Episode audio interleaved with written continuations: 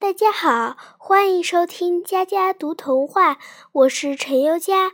今天我要给大家讲的故事名字叫做《石蛙能捕到空中的飞鸟吗》。几只青蛙正在山坡上的草丛里捕虫，从山下的峡谷深涧里爬上来一只石蛙。青蛙们一见石蛙，连忙招呼道：“快来，快来！这儿的害虫真多呀！”“不，我是来捉鸟吃的。”石蛙的声音震得山响。“什么？你想吃天鹅肉？”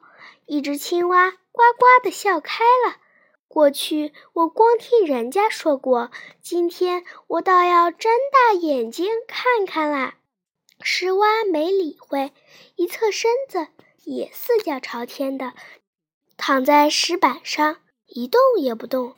哼，这样就能上天？那只青蛙忽地想起了什么，又叫起来：“聪明，聪明！这天空是到了你的肚皮底下了。哦，我也能上天吃天鹅肉啦！”说着，也四脚朝天的躺在地上。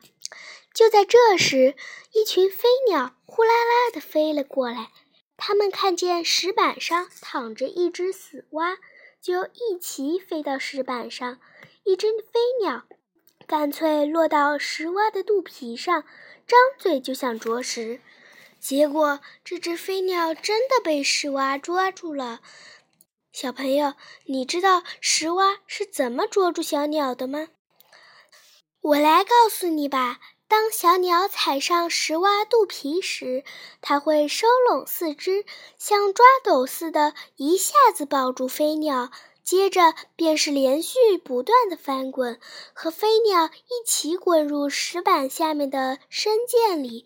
到了水中，石蛙更占据优势，它会把飞鸟按到水下淹死，这才拖到岸边慢慢品尝。